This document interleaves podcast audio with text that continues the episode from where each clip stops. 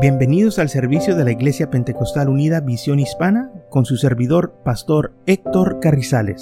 Esperemos que reciba bendición y fortaleza en su vida a través del glorioso Evangelio de Jesucristo. Y ahora acompáñenos en nuestro servicio ya en proceso.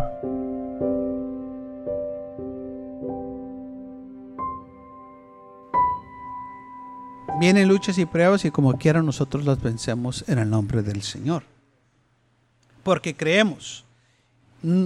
Y mientras estamos en el mundo, el Señor dice, estamos, uh, mientras estamos aquí en el mundo, no estamos exentos de nada. Por eso necesitamos nosotros confiar en el Señor. Así que la fe es por el oír y oír por la palabra de Dios. Romanos 10, 17.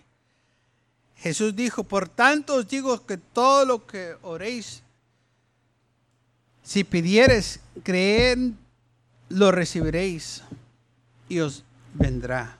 Entonces, si tú crees, orando, creyendo, te va a venir. No importa la situación. Vamos a leer en Marcos capítulo 9, hay una historia donde un hombre vino al Señor pidiéndole ayuda. En Marcos capítulo 9, versículo 17, dice así la palabra del Señor. Y respondiendo uno de la multitud, dijo, Maestro, traje a mi hijo que tiene un espíritu mudo, el cual donde quiera que le toma, le sacude y, le, y echa espumarajos y cruje los dientes y se va secando. Y dije a tus discípulos, que lo echaron fuera y no pudieron. Y respondió él y le dijo, oh generación incrédula, ¿hasta cuándo he de estar con vosotros? ¿Hasta cuándo os he de soportar traérmelo? Y se lo trajeron. Y cuando el espíritu vio a Jesús, sacudió con violencia al muchacho, quien cayendo en tierra se revolcaba echando espumarajos. Jesús preguntó al Padre, ¿cuánto tiempo hace que le sucede esto? Y le dijo, desde niño. Y muchas veces lo echa en el fuego y en el agua para matarle. Pero si puedes hacer algo, ten misericordia de nosotros y ayúdanos. Jesús le dijo, si puedes creer, al que cree, todo lo es posible. Inmediatamente el padre del muchacho clamó y dijo, creo. Pero fíjese lo que dijo. Ayuda mi incredulidad. Dijo, yo creo. Pero y luego le agregó algo más. Dijo, ayuda mi incredulidad. I believe, but help my unbelief. No hemos estado así muchas ocasiones. Si creemos, pero también como que la duda quiere entrar a nuestros corazones. Y ahí es donde tenemos que clamar al Señor y decir, no Señor, yo tengo que creer en ti. Yo no puedo permitir que la duda se apodere de mí, de mi corazón. Yo no puedo permitir que el enemigo me robe la bendición. Yo creo que lo puedes hacer. Y yo no quiero darle oportunidad al enemigo que entre y me robe esta bendición con dudas y que mi mente empiece a estar dudando que a lo mejor no puedes, que a lo mejor no tienes poder. Yo quiero tener esa fe que tú todo lo puedes. El Señor le dijo a este hombre, si puedes creer, eh, al que cree, todo lo es posible. ¿Y sabe por qué muchas veces también eh, hay, duda? Porque hay gente que empieza a hablar y nosotros los escuchamos. O quizás se burlan de nosotros que decimos, sí, yo sé que Dios lo puede hacer. Y luego se burlan y dicen, pues a lo mejor no, porque ¿qué se está burlando de mí? Porque sí sucede. Como que el enemigo quiere avergonzarnos. Y gente burlándose o gente viene y nos dice, no hombre, eso nunca va a pasar. Está bueno que crees en Dios, pero Dios no va a hacer eso por ti. O, Dios no se interesa por eso para, para, ayudarte en eso. No. Quizás para ellos no es nada importante, para, para a ti sí. Y todo lo que necesitas que hacer es creer. Este hombre clamó al Señor. Dijo, creo, ayúdame en crueldad. El Señor no lo reprendió. ¿Sabe por qué el Señor no lo reprendió a este hombre cuando dijo eso? Porque él estaba siendo sincero. Había una lucha en su interior, estaba luchando. Y es una lucha, hermanos, aleluya, que, que podemos vencer. Cuando no te no, yo tengo que creer y yo tengo que creer. Y si el Señor dice que lo va a hacer, Él lo va a hacer, porque va a haber esas voces negativas. Y que si Dios no lo hace. Que si Dios no te sana, bueno, pues me voy con Él.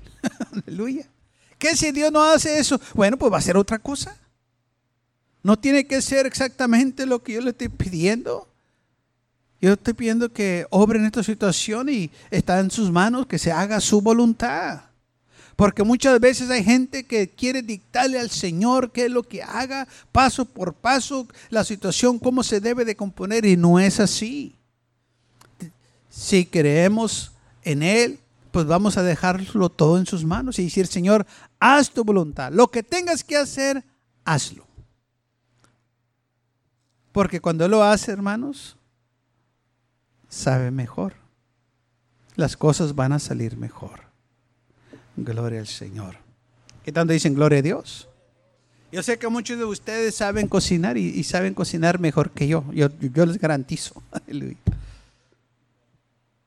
Aunque yo sé cocinar, pero ustedes, muchos pueden cocinar mejor. Quizá yo y usted podemos hacer unas cosas, pero Dios lo va a hacer mejor para nosotros. Porque Él sí sabe.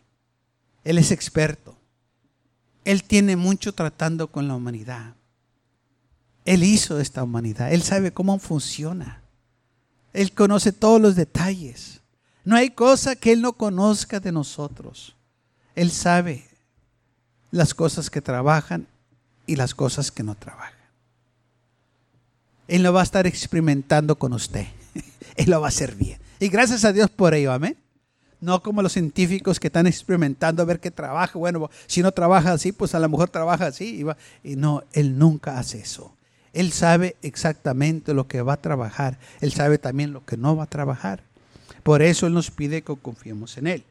Y este espíritu, el mundo que estaba atormentando a este muchacho, dice la Biblia, que este demonio lo atormentaba día y noche. Este, muchas ocasiones lo quiso matar, lo echaba al fuego, lo echaba al agua, echaba pumarajos, se revolcaba en, en la tierra. Óigame, era algo feo lo que le estaba sucediendo a este jovencito.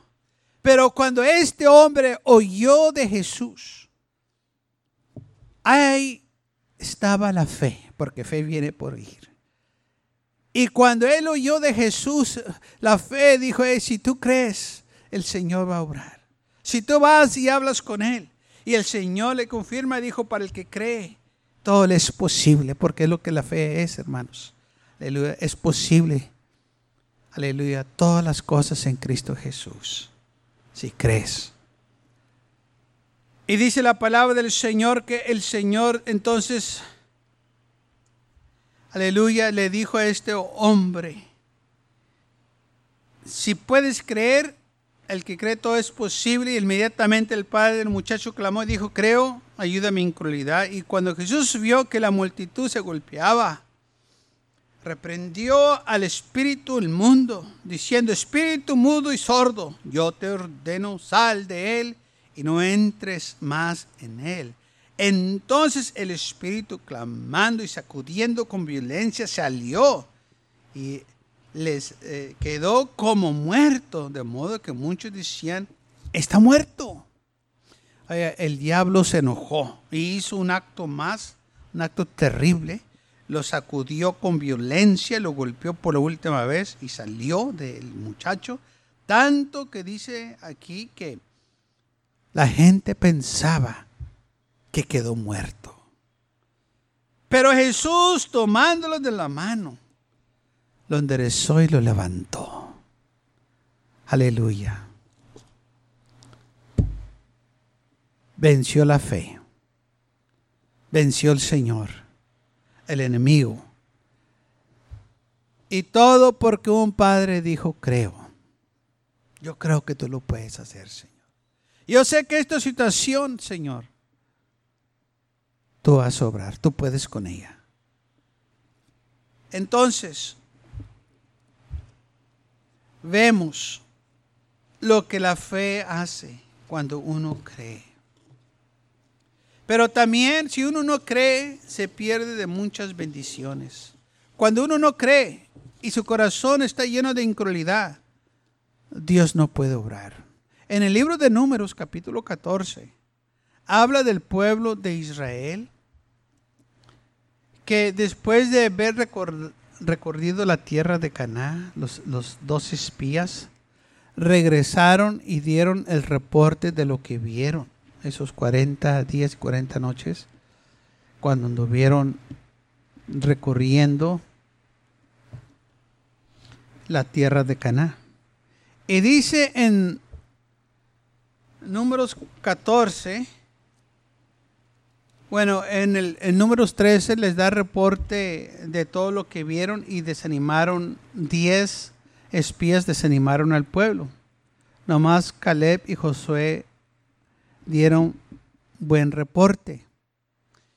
Y la congregación lloró, lamentó y empezaron a murmurar y vamos a leerlo, lo que dice en números 14. Después de que les dieron el reporte los, los 12 espías, 10 de ellos dijeron, no podemos. Dos de ellos dijeron, sí podemos. Dios nos la prometió de nosotros. Pero la gente se dejó llevar por el número. ¿Y qué tantas veces la gente se deja llevar por los números? ¿Sabe que el Señor nunca usó números para hacer grandes cosas? Todo el tiempo ha usado la fe de la gente. Los que tienen fe, Dios obra. Dice la palabra del Señor en Números capítulo 14, versículo 1. Entonces la congregación gritó y dio voces, y el pueblo lloró aquella noche. ¿Sabe por qué lloró? Porque les dijeron, no podemos entrar a la tierra prometida. Porque hay gigantes, hay ciudades grandes. No podemos, nosotros éramos como langostas, o sea, como insectos delante de esa gente. La gente sin pelear, sin levantar espada, estaban llorando. ¿Qué te hicieron? No, pues me dijeron que no podía. Estaba llorando y llorando. Trataba llorerido toda la noche. ¿Por qué están llorando? No, porque nos dijeron que no podíamos.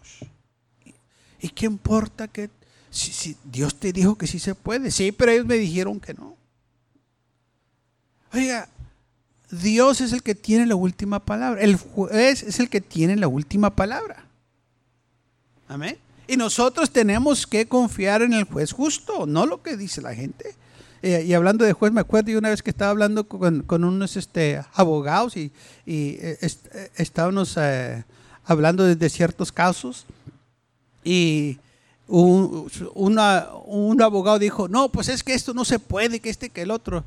Y, el otro abogado dijo, pues tú puedes decir lo que quieras, tú no eres el juez, vamos a dejar que el juez decida. Amén. Y así mucha gente, ellos pueden hablar y decir lo, lo que ellos quieran. Vamos a dejar que el juez decida. Él es el que tiene la última palabra. Pero aquí en el número, eh, en el libro de números, esta gente ya estaba llorando. Y todavía ni, salían ni a pelear. Nomás porque alguien les dijo, no lo puedes hacer. si, si ese es el caso, hermano, a mí todo el tiempo eh, parece que cuando quería hacer algo, había gente que me decía, no lo puedes hacer. ¿Eh? No, olvídate de eso. Fíjese que me acuerdo cuando estaba eh, en el high school y le dije a un maestro, quiero ir al colegio. Y verdad que los maestros pues deben de ayudar a los alumnos, sí, ve, para que te eduques. Este, que Me dijeron, hombre, olvídate de eso tú. olvídate del colegio. Y dije, mira, no más. Pensaba que me iba a decir, sí, lo, lo puedes hacer, ¿no? Olvídate de eso, dice nada. Pero yo no le hice caso, yo como quiera fui al colegio. Muchas veces la gente que nosotros pensamos que nos va a ayudar es la gente que nos va a desanimar. Por eso nosotros tenemos que enfocarnos en el Señor. Y quizás no fui al, colegio que él pensaba, aunque fui a varios, pero donde el Señor me estaba llamando era un colegio bíblico, donde fui y acabé los estudios ahí. Pero si me pongo yo a escuchar esas voces negativas, hermanos, pierdo las bendiciones que el Señor tenía para mí. Entonces nosotros tenemos que enfocarnos en el Señor. Y no importa qué es lo que digan los demás, cuando le digan, ah, no lo puedes hacer, usted dígales, pues la Biblia dice que todo lo puedo en Cristo. ¿Cómo dices que no lo puedo hacer? Olvídate de eso, tú, no puedes. Me acuerdo una vez cuando estaba en el Instituto Bíblico, eh, estábamos por la mañana, eh, este, pedíamos oración antes de empezar la clase y, yo tenía un trabajo, pero yo necesitaba un trabajo mejor porque necesitaba que este, pagar los biles, se me estaban acumulando. Y cada mañana el, maestro nos ponía en pie y si había petición nos decían que pues las presentáramos. Y yo presenté mi petición, dije, hermano, yo necesito un mejor trabajo. Y oramos y, y se acabó la clase y a mediodía se acerca un joven, me dice, oye, Sector, ¿y que andas buscando un trabajo? Le dije, sí, estaba bien contento, se llamaba Jim, un americano, este, rubio, y, este, bien contento. Y sabes qué, donde yo trabajo están ocupando, dice. Dije, ah, sí, dijo, sí, debes. Dijo, ¿sabes, este, computadora? Porque apenas estaban empezando las computadoras en aquel entonces. Y estaba bien contento. Le dije, no. Y se le quitó la sonrisa. Dice, ah, Dice, bueno, este, ¿sabes escribir con máquina de escribir, vea, typewriter? Le dije, no. Y totalmente miré su rostro bien serio, bien, pues se le quitó toda la, la emoción que tenía. Y dijo, pues ve como quiera a ver qué te dicen. A ver si te ocupan. No, pues fui y puse la aplicación ahí. Y me dijeron, después te hablamos. Se pasó una semana y dos y nada. Dije, no, pues a lo mejor estos no me van a ocupar. Dije, pero Señor, yo creo que este trabajo es el trabajo que tú que yo necesito porque me iban a pagar muy bien. Era un trabajo de este de oficina y, y este el, salario e, era bastante. Y estaba llorando y yo sentía una paz y me van a ocupar, yo, yo sé que, pero no sé por qué se están tardando, o a lo mejor no, y así estaba, que sí, que no. Y hablé, le dije, oye, siempre están ocupando, ¿no? Dijo, sí, pero estamos haciendo unos arreglos, pero les vamos a hablar. Y así estuvieron, y así estuvieron. Y luego yo, pues, tenía algo de, de este, eh, de nervios, de que se iban a dar cuenta que no sabía computadora o, escribir con, máquina eléctrica, eh, typewriter. Y luego de repente me hablan que vaya a la entrevista que querían hablar con nosotros. Y yo iba contento, pero también iba nervioso. Dije, me van a preguntar que si sé computadora y no sé. Me van a preguntar que si sé escribir con las máquinas eléctricas y tampoco sé. Y nos sentaron a varios, eh, éramos como unos 10. Nos dijeron, los, los, este, eh, esto es lo que van a hacer ustedes, les van a estar hablando a la gente de habla hispana, porque este, eh, para eso los ocupamos. Queremos que ustedes se encarguen de ellos, porque nosotros pues, nos falla este, el lenguaje eh, y ustedes que son bilingües, pues nos van a ayudar. Y se trató nomás que querían hispanos que, eh, que fueran bilingües. No me preguntaron que si sabía computadora, no me preguntaron que si sabía máquina. Me ocuparon, me dijeron, ten, ahí está tu oficina y ahí está tu computadora. y yo estaba enfrente y dice, ok, ah, este, dale pues gracias a Dios que el Señor me bendijo con dos dedos santos y ta, ta, ta, empecé con dos. Y así estaba. Y yo todo nervioso porque no sabía escribir con máquina, no sabía computadora y ellos ni les importó eso. Lo que ellos querían era que yo hablara a la gente hispana en español. Yo pensando una cosa y ellos querían otra cosa. Y aunque el enemigo me decía, no te necesitan porque tú no sabes esto, tú no sabes lo otro. Hermanos, cuando es de Dios, Dios va a obrar. Y ahí estaba, y ahí estaba, hermanos, y duré ahí dos años. ¿Mm? ¿Qué le parece? Cuando es de Dios, es de Dios. Sin saber escribir con máquina eléctrica, sin saber computadora. Ahí, fue donde aprendí, porque se acercaban los otros y ahí me ayudaban y ahí estaba y, de dos dedos se fueron a, a, dos más, a tres más y así hasta que por fin ya podía ser un poquito más. Pero Dios sabe lo que hace. Y luego se fue el hombre que me ocupó y llegó otro manager y que iba a ser bien duro, que iba a ser este que el otro. Hermanos, resultó que era hasta cristiano el hermano. Aleluya. Y luego resultó que nos iban a cortar las horas. Y yo y el hermano ese que me dijo de ese trabajo, le eh, fuimos a hablar con él y le decíamos, mire, si nos corta las horas, pues nos va a quitar todos los beneficios. Dijo, le dijimos, si nosotros estamos haciendo el instituto bíblico, nos estamos preparando para el ministerio y nos va a dañar. Dijo, miren muchachos, voy a hacer esto por ustedes, pero que no le digan a nadie. Yo les voy a regalar esas horas que les faltan. Se las voy a pagar y no tienen ni que venir. Gloria a Dios, le decíamos. Fíjate cómo Dios obra, hermanos. Cuando es de Dios, no importa la situación. ¿Quién iba a saber que Dios nos iba a poner un hombre temoroso de Dios, que aparte que nos cuidó, nos estaba regalando cinco horas por semana. ¿Usted no cree que eso es de Dios? Cuando es de Dios, Dios va a obrar. Por eso David le dice, cree en mí. No importa que no digan que no, bueno, tú dices lo que quieras, pero Dios tiene la última palabra. Lamentablemente aquí el pueblo de Israel le creyeron a los diez incrédulos que no confiaron en el Señor. Y a los dos que sí confiaron los querían apedrear. Y es lo que vamos a leer. El versículo 2 dice, y se quejaron contra Moisés y contra todos los hijos de Israel.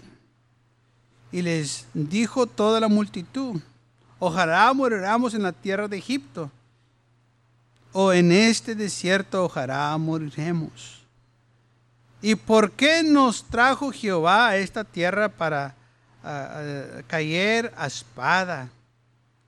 Y que nuestras mujeres y nuestros niños sean para presa. ¿No sería mejor volvernos a Egipto? ¿No sería mejor regresar que muremos aquí en el desierto? Vio que dice la Biblia que se empezaron a quejar, empezaron a llorar, a hablar contra el Señor. ¿Por qué Jehová nos trajo acá? ¿Por qué lo hizo? Hermanos, el Señor te va a bendecir todo el tiempo. El Señor no está contra su pueblo, está con nosotros. No está contra nosotros, está contra los malos, los impíos, pero no está contra su pueblo. Está con nosotros. Dice la palabra del Señor. Entonces Moisés y Aarón se postraron sobre sus rostros delante de la multitud de la congregación de los hijos de Israel. Y José, hijo de Nun, y José, hijo de Nun, y Caleb, hijo de Jafane, que eran de los que habían recorrido la tierra, rompieron sus vestidos y hablaron a toda la congregación de los hijos de Israel, diciendo, la tierra por donde pasamos para recorrerla es tierra de eh, en gran manera buena. Si Jehová se agrada de nosotros, Él nos llevará a esta tierra y nos la entregará, tierra que fluye de leche y miel. El Señor nos la va a entregar, si Él se agrada, eh, Él nos la va a dar, que Él ya la prometió y dijo que nos la iba a dar. Por tanto, no rebeléis contra Jehová, ni temáis al pueblo que de, de esta tierra, porque nosotros los consumiremos como pan nosotros los vamos a vencer, nos los vamos a comer. Oiga, la, batalla ya es de nosotros. Todo lo que tenemos que hacer es creer en el Señor. Pero ellos, hermanos, no creían. Ellos estaban pensando que ya estaban derrotados. Todavía ni levantaban la mano. Todavía ni daban el primer paso a enfrentarse contra el enemigo. Ya estaban levantando la bandera blanca. Que no podían, que era imposible, que no había manera de vencer a estos enemigos. Pero qué equivocados estaban. Entonces la multitud habló de apedrearlos. Fíjese, a los dos que decían, sí se puede, lo, lo, podemos hacer. Ellos los querían apedrear. José y Caleb los querían animar y ellos, los, el pueblo, los quería apedrear. Pero la gloria de Jehová se mostró en el tabernáculo de, la reunión a todos los hijos de Israel. Y Jehová dijo a Moisés, ¿hasta cuándo me ha de irritar este pueblo? ¿Hasta cuándo no me creerán? Ahí estaba el problema. Ellos no me creen. Por eso dicen y hacen estas cosas. Con todas las señales que les ha hecho en medio de ellos aún así no creen. Lo estaban irritando al Señor, se estaba molestando al Señor porque después de todo lo que el Señor había hecho, todavía este pueblo no lo podía creer. Que Dios les iba a dar la tierra prometida. No podían captarlo porque estaban llenos de incredulidad. No podían recibir la palabra porque su corazón andaba vagando no podían creer. Y la Biblia dice que tenemos que creer. El que se acerca a Dios tiene que creer. Tienes que, y ellos no podían creerlo. Y porque no lo creyeron, no lo recibieron. Si tú no lo crees, tú no lo vas a recibir. Pero si lo crees, lo vas a recibir. ¿Crees que el Señor te va a dar una bendición? Él te la va a dar. ¿Crees que el Señor va a obrar? Él va a obrar. Porque estás creyendo, estás diciendo, Señor, yo creo que tú vas a hacerlo. Y no conforme mi voluntad, pero conforme tu voluntad. Yo creo. Amén. Y voy a confiar en ti, voy a tener fe. No nomás voy a decir que yo creo y no, el que cree espera en el Señor.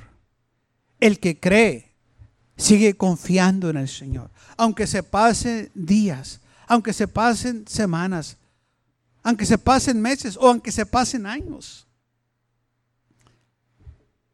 Tú sigue esperando, tú sigue creyendo que el Señor va a obrar.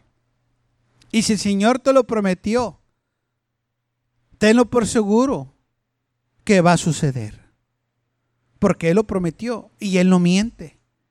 Y si Él te lo prometió, tú puedes estar seguro que va a suceder. A su tiempo.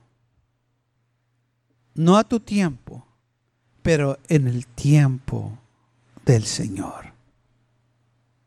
Cree en el Señor Jesucristo. Cree en su palabra. Cree que Él está a tu lado. Él no está contra ti. Esta gente pensó que el Señor estaba contra ellos. Fíjese lo que dice. ¿Por qué nos sacó Jehová acá para mm, este, que cayemos a filo de espada? Porque esa fue la queja que ellos estaban poniendo. dice, nos trajo Jehová a esta tierra para caer a espada y que nuestras mujeres y nuestros niños sean por presa. O sea, el Señor hizo esto nos, nos, nos quiere hacer daño. Y no es así. El Señor te quiere bendecir. Lo que pasa es que ellos no querían seguir al Señor. ¿Cómo es posible que gente piense que el Señor está contra ellos cuando le están sirviendo al Señor? Al menos que sean rebeldes, al menos que no obedezcan, entonces pueden pensar así. Pero si uno ama al Señor y le está sirviendo y dice, Señor, yo creo, el Señor no está contra ti. Está a tu favor. Él va a hacer todo lo posible por bendecirte. Él no es enemigo de nosotros. Dice la Biblia que cuando andábamos en el mundo éramos enemigos de Dios, pero ahora somos hijos de Dios. Andábamos en error, andábamos en las tinieblas, pero ahora estamos en su presencia.